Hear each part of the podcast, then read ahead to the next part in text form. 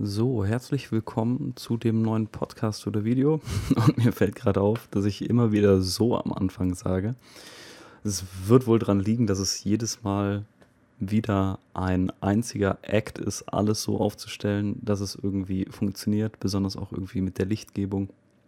Das jetzt natürlich die ganzen Leute, die mir zuhören, auch wenn es nur einer ist, überhaupt nicht interessieren und überhaupt nicht, ja, überhaupt irgendwie berühren.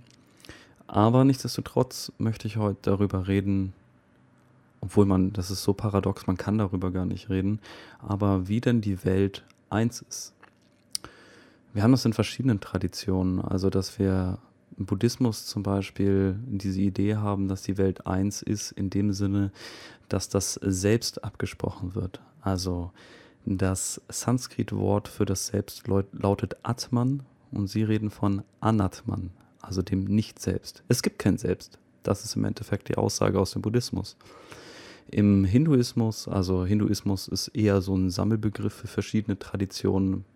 Im Spezielleren in Advaita Vedanta geht es darum, dass das persönliche Selbst, also Atman, mit dem Weltselbst, Brahman, identisch ist. Das bedeutet einfach, man ist selber die ganze Welt.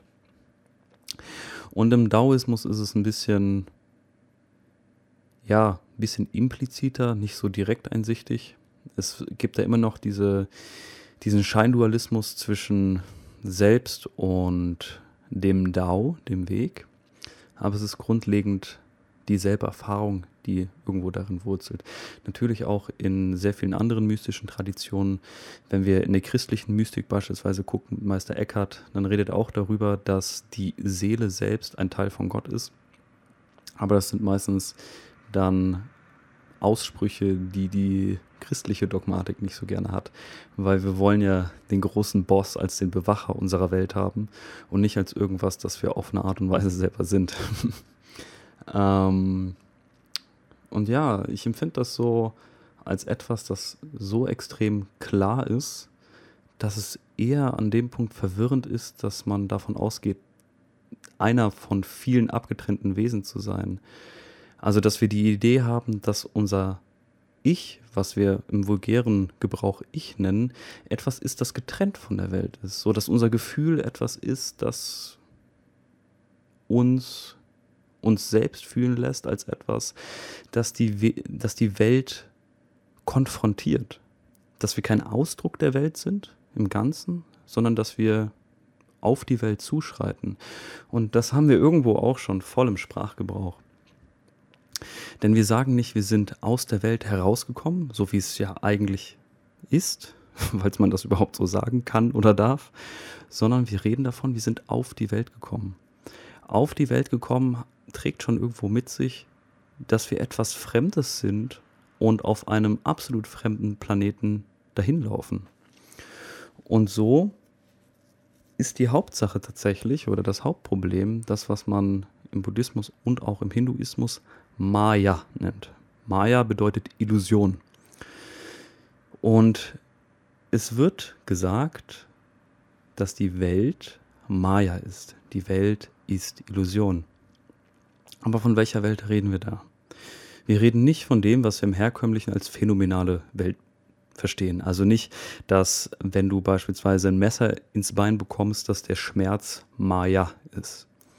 Es geht vielmehr darum, dass wir unsere konzeptuelle und sprachliche Welt mit der Welt verwechseln, wie sie passiert. Ich habe jetzt extra nicht, wie sie ist gesagt, aber wie die Welt passiert.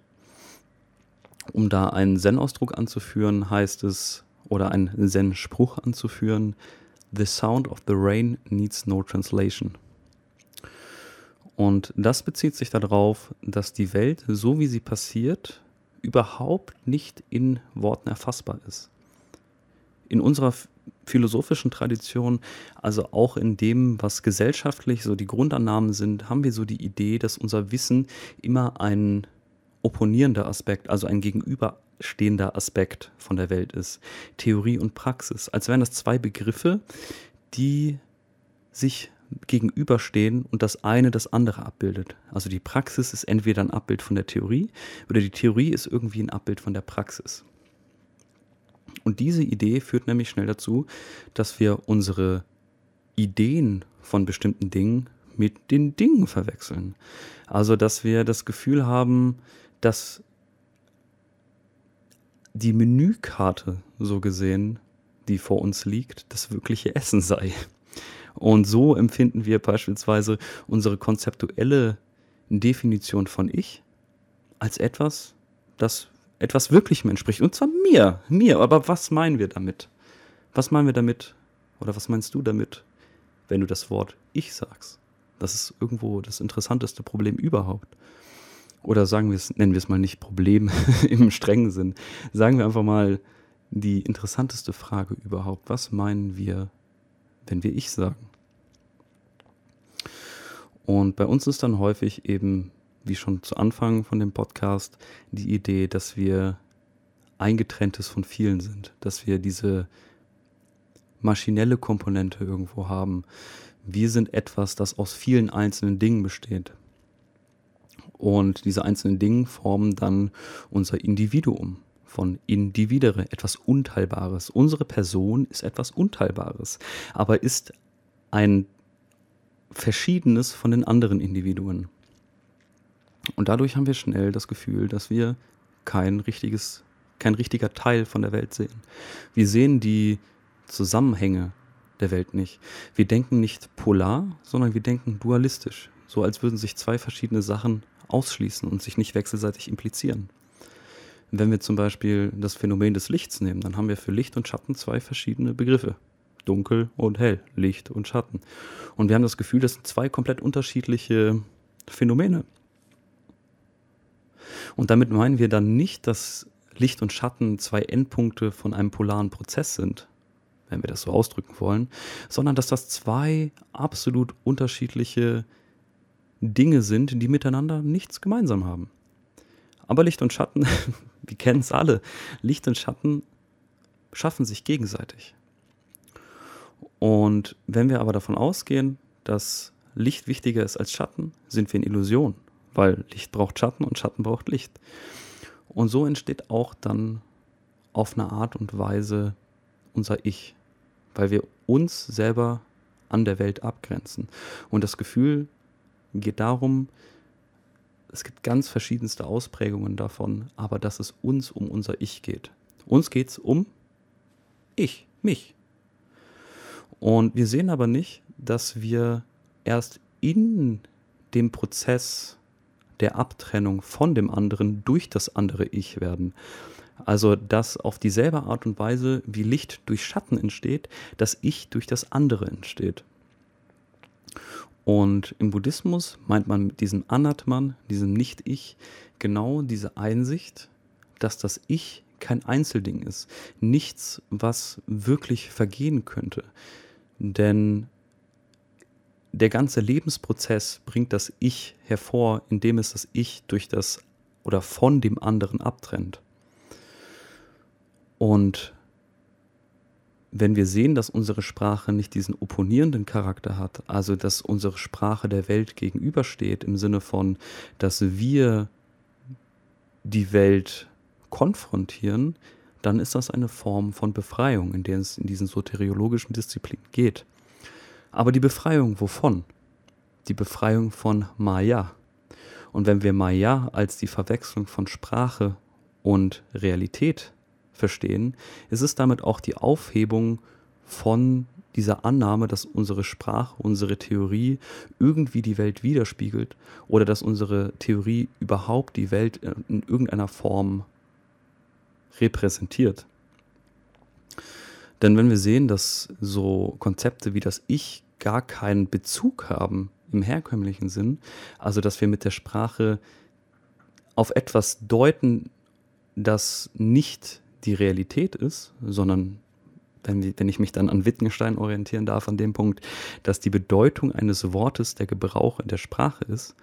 Also, dass das Wissen darüber, dass das hier eine Flasche ist, nicht dadurch kommt, dass ich irgendwie einen tiefen Einblick in die Welt habe, sondern dass das darauf beruht, dass ich irgendwann mal gelernt habe, dass das so heißt, sehe ich das Wissen tatsächlich nur eine Art der Konditionierung ist. Ich habe bestimmte Regeln gelernt, indem ich sie bestätigt oder widerlegt habe. So lernen wir ja auch beispielsweise irgendwelche Brettspiele. Wir lernen äh, Brettspiele nicht, indem wir uns ewig lang damit auseinandersetzen, was die Natur von äh, Schach ist, sondern wir lesen uns die Hauptregeln durch und das wirkliche Lernen passiert dann irgendwie im Prozess des Tuns, in der Bestätigung und der Ablehnung.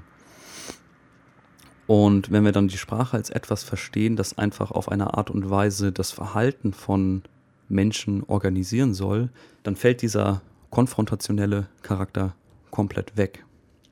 Und das meint man fundamental auch mit Mystik. Wenn wir Mystik als etwas verstehen, dass das Unaussprechbare ist, dann sehen wir dadurch, dass wir sehen, dass nichts aussprechbar ist, außer die Worte selbst, dass die Welt ein einziges Wunder auf eine Art und Weise ist. Nehmen wir als Beispiel dies, das Sichtfeld, dein Sichtfeld. Wir reden davon, dass Photonen auf unsere Netzhaut treffen und diese elektrischen Signale dann in unser Hirn weitergeleitet werden und da dann lustige Sachen passiert, wodurch wir die Eingebung von Licht haben. Aber in unserer unmittelbaren Erfahrung ist weder meine Netzhaut sichtbar, noch die äußersten Photonen etwas anderes als mein ganzes Empfinden des Lichts oder als mein ganzes Empfinden meines Sichtfelds. In meinem Sichtfeld gibt es niemanden, der sieht und es gibt nichts Gesehenes. Denn das sind Konzepte, die wir darüber gebildet haben, dadurch, dass wir uns als unterschiedliche Ichs verstehen können. Oder gelernt haben, uns als verschiedene Ichs zu verstehen. Aber wenn wir mit unserem Sichtfeld alleine sind, dann gibt es gar keine richtigen Unterschiede, sondern alles ist ein einziger Prozess, der stattfindet. Es gibt nichts, was außen steht und es gibt nichts, was innen steht. Es gibt niemanden, der sieht und es gibt nichts Gesehenes, sondern der Sehende und das Gesehene sind die polaren Aspekte eines Prozesses, den wir im Nachhinein zergliedert haben. Und das Mystische ist dann an dem Punkt, wenn unsere Konzepte ihre Traktion verlieren und wegfallen, wenn wir mit unseren, mit unserer Unmittelbarkeit eins werden. Und dieses Einswerden ist nichts, was wir aktiv oder passiv tun können, sondern es ist vielmehr ein Wegfallen von Maya, von der Verwechslung von unserer Sprache und der, mit der Welt, von dem, wie wir die Welt zergliedern und wie wir uns dann vorstellen, dass die Welt fundamental in sich selber ist. Und das kann sein, dass wir uns vorstellen, es gibt ich und du als zwei unterschiedliche Subjekte. Und wir sehen nicht, dass wir oder dass unser Ich auf dieselbe Art und Weise der ganze Prozess ist, wie das eine Welle etwas ist, das der ganze Ozean tut. Und ja, mehr habe ich dazu tatsächlich gar nicht zu sagen. Und das ist auch das Absurde, was ich am Anfang meinte. Dass es darüber zu reden gar keinen Sinn macht, weil das kann nicht in Worten ausgedrückt werden. Unsere Worte sind fundamental immer dualistisch. Das heißt, wir teilen die Welt durch unsere Konzepte in mehrere kleine Chunks, auf die wir dann oder durch die wir dann uns verständigen können. Diese Teilung ist aber nichts, was die Welt auf eine wirkliche Art und Weise zerteilen würde oder wodurch wir die Grundstruktur der Welt erkennen. Es hat nur die Form, dass wir im praktischen Sinne die Welt organisieren können. Und Erleuchtung in dem Sinne bedeutet das Wegfallen aller Probleme, weil die Welt durch die Schau, wie die Welt wirklich passiert, kein Problem mehr im herkömmlichen Sinne stellt.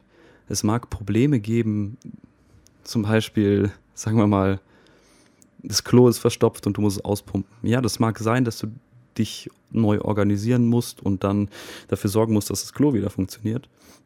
Aber im absoluten Sinne gibt es kein Problem mehr, wie du dich fühlst. Denn das Problem ist, dass wir irgendwann eine Abneigung gegen unsere eigenen Gefühle, gegen unsere Gefühlslage entwickeln. Dass wir das Gefühl haben, wir dürfen uns nicht schlecht fühlen, wir müssen uns gut fühlen. Und so behandeln wir das Leben dann zunehmend als Problem. Und dieses Ich er richtet sich auf der Annahme, dass das Leben ein Problem ist, das gelöst werden muss. Und wenn wir sehen, dass die Sprache sich nicht darauf bezieht, auf irgendwas, das ich sein könnte, sondern dass einfach nur grundlegende Konzepte sind, con capere, etwas, das wir zusammenfassen, dann gibt es kein Problem mehr. Dann können wir so sein, wie wir sind. Dann können wir alles empfinden. Und Erleuchtung meint nicht, dass man nie wieder was Schlechtes fühlt oder dass man nie wieder was Gutes fühlt, dass man so ein unbewegter Beweger ist, sondern Erleuchtung in dem Sinne meint, dass man die Welt so sieht, wie, man, wie sie ist und wie man ist.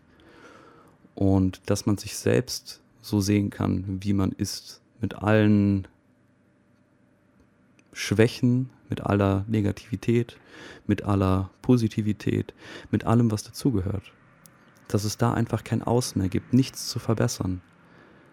Und das ist das abschließende Paradox.